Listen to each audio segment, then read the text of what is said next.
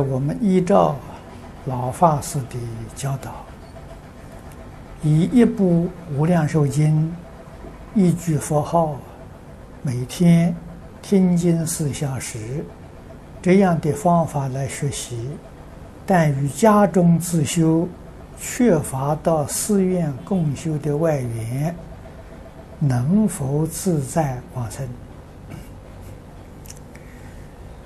这个。念佛求生净土，最重要的外缘呢，就是不受外面环境的干扰，这个比什么都重要。所以有些时候啊，这个家里面修行呢，比在寺院还殊胜。啊，如果寺寺院里面没有这样好的助缘。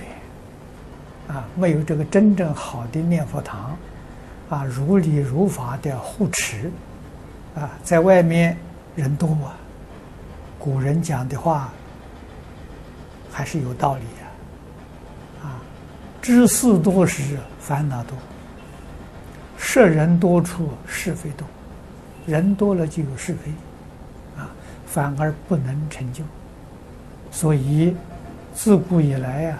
这个成真正成就的人，你看多半是闭关啊，他跟外缘完全断绝。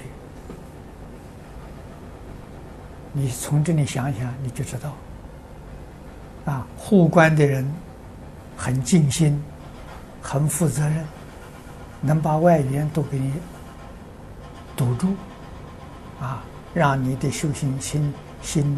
这个环境啊，清净啊，一天能够听经四个小时，念佛十二个小时，啊，这是一般最少的。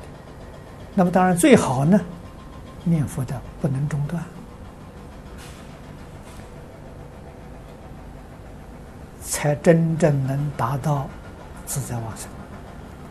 啊，那么最近这个深圳。黄居士的例子非常值得参考。他是闭关，止语啊三年，三年不说话啊，每一天读啊，我不知道他是至少是读两部《无量寿经》啊，他也不听，他就是读经。早晨读一部，晚上读一部，佛号不中断，啊，所以累了就休息，休息好了再再念，啊，他不给别人讲话，别人也不会跟他讲话，所以他心是定的，啊，那么闭关三年呢，他是两年十个月，还有两个月就就圆满了，他就预知时至就往生了。那么他给我们做了一个实验，就是净宗法门呢，念佛求往生，三年到底是不是真的？啊，他非常认真的来干，啊，果然，啊，三年成功。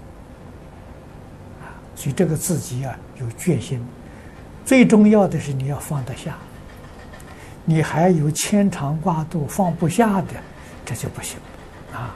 你三十年也也没办法往生，啊，真放下了，彻底放下了，